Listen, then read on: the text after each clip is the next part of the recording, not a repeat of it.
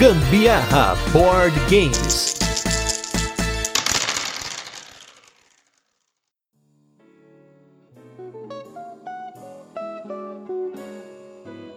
Fala minha gente, beleza? Aqui é a Carol Guzmão. E aqui é o Gustavo Lopes e esse é mais um episódio do Gambiarra Board Games, um podcast sobre jogos de tabuleiro que faz parte do portal Papo de Louco. E nesse nosso 14 episódio, Quem Vai Ver Mesa é um dos jogos mais bonitos que a gente já jogou. Praticamente uma obra-prima saindo daquelas edições de luxo de livros de fantasia. O jogo Fair Tile. E é Fair Tile mesmo, de tile, não Fairy Tale de conto. Ou igual a música do Xamã. Só para relembrar, até o dia 21 de novembro nós estaremos sorteando um kit de portas 3D do jogo Zombicide, que é cortesia dos nossos parceiros da Acessórios BG. Se você não está participando ainda, corre no Instagram @gambiarraboardgames tudo junto e ouve o nosso cast anterior para saber como ter mais chances de ganhar.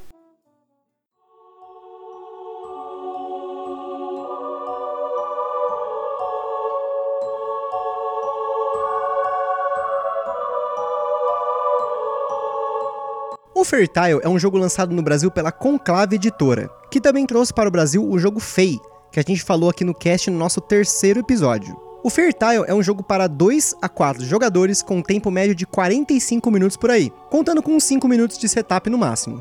Ele é um jogo muito fácil de jogar, que tem somente as mecânicas de colocação de peças e narração de histórias.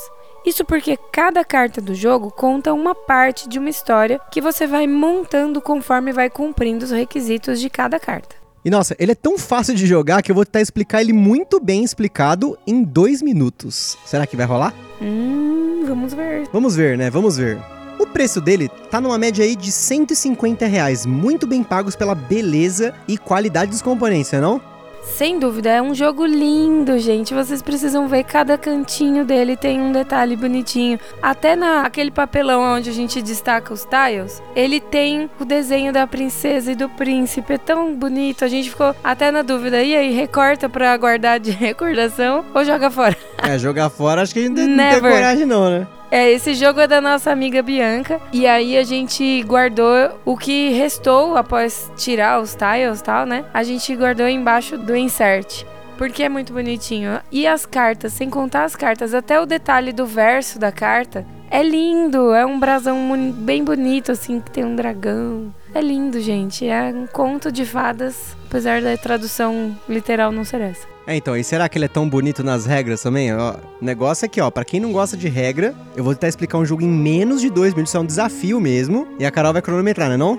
Eu vou, e é um desafio realmente porque ele, como vocês podem ver no. ver não, ouvir nos outros casts, ele fala mais que o Homem da Cobra. Então vamos lá, hein? Ó o desafio, hein? Vou pegar aqui o meu Você cronômetro. ouvinte também, se quiser colocar o cronômetro, pode pôr aí.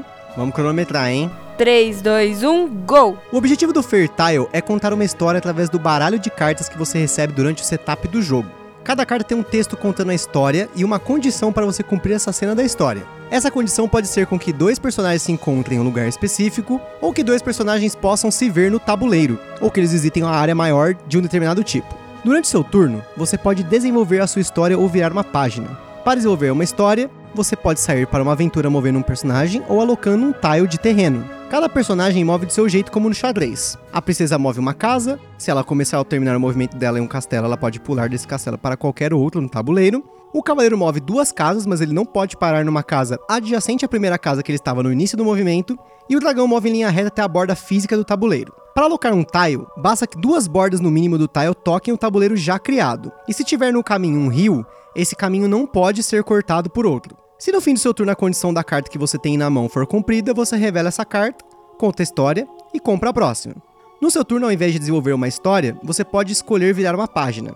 Para isso, você coloca a carta que está na sua mão no fundo do bolinho de cartas e compra outra. Quando você fizer isso, você pega a sua ficha de magia, um token de madeira que você recebe no setup e vira ele para o lado da estrela. Isso significa que seu próximo turno você pode executar duas ações ao invés de uma. Por fim, quem virar todas as páginas da história primeiro ganha o jogo.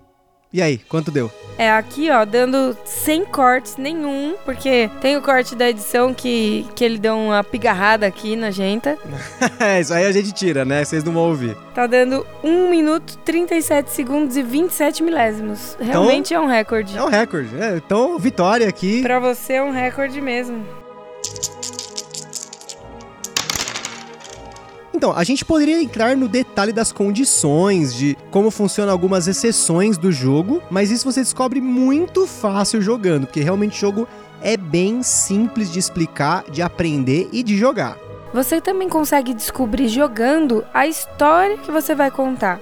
As cartas, na sequência, elas formam uma história única, sabe? Mas se você quiser a ordem cronológica mesmo, como elas acontecem na teoria, é só ordenar as cartas pelo número que fica no canto inferior direito de cada uma das cartas. É claro que isso não impede de você deixar na ordem que você contou e ficar com a sua história original.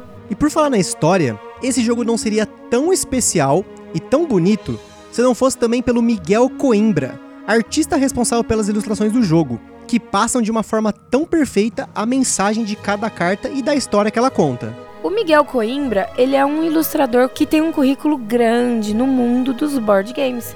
Ele já ilustrou outros jogos famosos já lançados aqui no Brasil, como é o clássico Seven Wonders, Cyclades, Small World, Zombicide e até jogos que vêm por aí, como é o caso de Cleópatra e a Sociedade dos Arquitetos, que chega ano que vem pela Conclave através do financiamento coletivo feito pela Morrito Studios.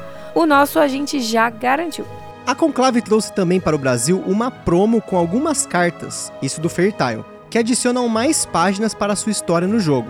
Se eu não me engano, duas dessas cartas foram parte de uma campanha do Kickstarter do canal Man vs The Meeple. Já as outras eu não tenho tanta certeza assim e acabei não encontrando aí a fonte da onde veio esse promo. Então, quem souber aí quiser mandar um e-mail pra gente aqui no cast, a gente comenta aí em outro episódio. E a gente também não pode deixar de falar dos sleeves, né? Como é um jogo tão lindo, tão precioso, tão maravilhoso, digníssimo, as cartas elas só não estão com sleeves das fotos que vocês vão ver, porque o jogo ele tá bem fresquinho. A gente deu de presente de aniversário para nossa amiga Bianca, então é, a gente fez o unboxing e em seguida já jogou, porque enquanto ela fazia o unboxing a gente já tava se maravilhando com ele. Mas realmente a gente recomenda que você use um sleeve e se for usar, é o sleeve no tamanho padrão. Meio pacotinho já dá conta do recado aí de eslivar todas as cartas que vêm, até mesmo as promos. Melhor ainda se você por acaso tiver comprado algum pacote aí, precisou de dois pacotes para compor um jogo de 110 cartas e aí ficou sobrando as outras 90, né? E para finalizar,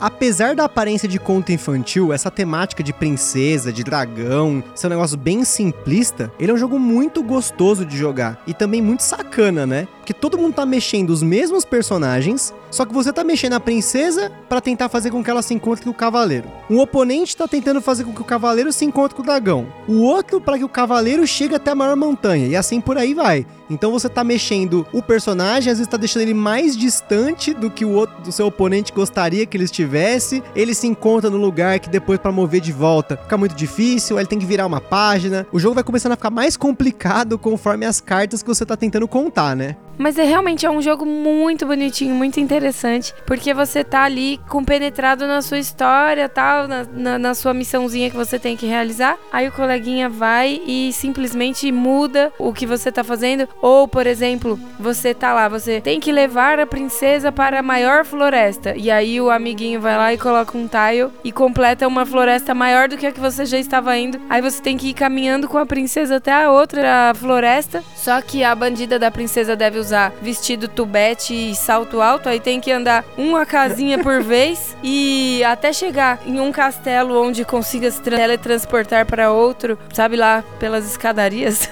de baixo é, deve ser do por, mundo. por baixo, né? Eles têm umas, uma, uns dungeons, né? Que eles fazem uns túneis entre castelos, né? Isso era comum, né? É, de qualquer forma ela tem essa habilidade de ir de um castelo para outro e aí a danada até chegar nesse bandido desse castelo custa, viu? A gente sofre quando as, as missões são para levar a princesa de um lado para outro. E pior ainda o dragão, né? Eu, eu, senti muita dificuldade em mexer o dragão, porque ele, como ele move em linha reta até a borda do tabuleiro, às vezes você precisa mandar ele pra uma montanha, só que ele tá numa linha reta e a montanha tá tipo um tile para baixo. Você tem que mover ele primeiro até a borda. Tem outra coisa para depois você mandar ele para baixo, só que às vezes alguém entra, põe um tabuleiro, aí a montanha já não tá mais na ponta. Então, eu achei bem complicado você colocar o dragão na posição certa, né? Os outros personagens, como você falou, ó, a princesa, não sei como que ela se move tão rápido de um castelo para outro, né? Eu acho que tem alguém carregando ela nas costas e por baixo dos castelos, né? Anões. né? Anões, sei lá, né? tipo, é o único jeito, porque ela move uma casa por vez. Então, é, tipo, é bem difícil de você colocar na posição certa. Eu perdi uma partida porque eu precisava que a, a princesa se encontrasse com o cavaleiro na montanha e a princesa tava muito longe de uma montanha. E aí, conforme eu fui colocando o cavaleiro pra frente, uma das pessoas estavam jogando com a gente e acabou encontrando o cavaleiro com o dragão e aí perdi, né? Faltava, tipo, três cartas para acabar, ela foi lá e acabou a partida, né? E a gente só não teve a oportunidade de jogar em duas pessoas, mas nossos amigos que são os donos dessa cópia do jogo, assim como outros que já apareceram aqui no cast, né? Jogaram em dois. E além do jogo ser muito mais rápido, ele vira um xadrez em que você começa a sacar o que o seu oponente está tentando fazer e tenta impedir ele ao mesmo tempo que tenta cumprir as próprias cartas, né? Já em quatro pessoas, muitas vezes um cumpriu a carta do outro enquanto tentava fazer algo para si ou uma sequência de jogadores acabava dando aquela atrapalhada no outro, como a gente comentou, né? Então, nesse ponto, talvez em quatro pessoas ele seja um jogo mais interessante do ponto de vista meio festa, assim, né? Porque você não consegue, tipo, impedir o seu adversário tão fácil, porque você joga, você ainda tem mais três pessoas que vão jogar até voltar em você. Agora, em duas pessoas, é como eles falam, é um xadrezão, né? Bom, e a gente fica por aqui com essa nossa, toda nossa contos de fadas que é o nosso 14 episódio do Gambiarra Board Games. Lá no site do Papo de Louco a gente deixa alguns links na postagem do cast para outras resenhas de jogo, para você também conhecer as outras opiniões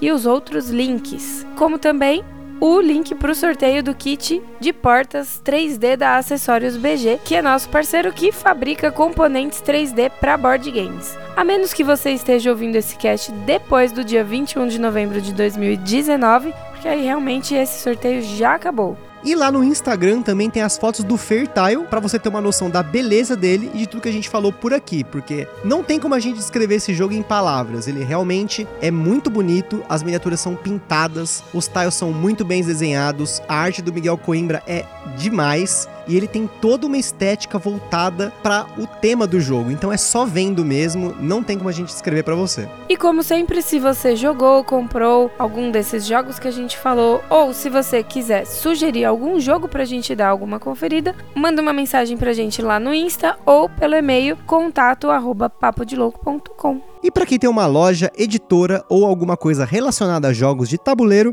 e quer fazer uma parceria, também não manda uma mensagem para esses canais que nós estamos à disposição. Compartilha aí, minha gente, esse podcast com a galera lá do Facebook, do WhatsApp. E muito bem, é isso aí. Eu espero que vocês tenham curtido tudo isso maravilhoso que a gente falou hoje. E fica um beijo para vocês. Um forte abraço e até a próxima.